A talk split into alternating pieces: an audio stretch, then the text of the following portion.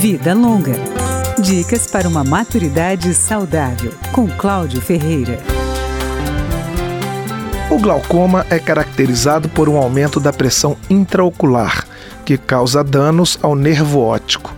A pessoa perde a via de transmissão da visão. Essa perda começa na visão lateral e vai chegando ao centro do olho. Quem explica o mecanismo da doença é Cristiano Umbelino, presidente do Conselho Brasileiro de Oftalmologia. Isso faz do glaucoma uma doença muito perversa, porque ela é silenciosa e nas fases iniciais ela não tem nenhum sinal ou sintoma, o que faz com que o seu diagnóstico seja tardio. Por isso, o glaucoma é considerado uma das principais causas de cegueira tratáveis no mundo. O especialista salienta que o diagnóstico é realizado por meio da consulta médica, para avaliação do nervo óptico e da pressão do olho. Como é uma doença crônica e progressiva, o diagnóstico precoce faz toda a diferença. O tratamento é feito com colírios e a cirurgia é para os casos bem específicos. O glaucoma não tem cura, mas com o controle da doença, o paciente deixa de perder o campo de visão.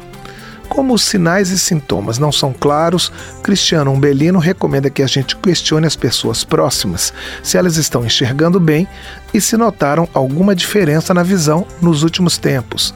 Também é bom observar como elas estão se comportando no ambiente. Se é uma pessoa que tropeça muito, se é uma pessoa que às vezes derruba alguns objetos, se é uma pessoa que algumas vezes tem dificuldade em se localizar em relação a alguns objetos que estão próximos. Às vezes ela está procurando algum utensílio que está bem perto do campo de visão dela, mas ela não percebeu.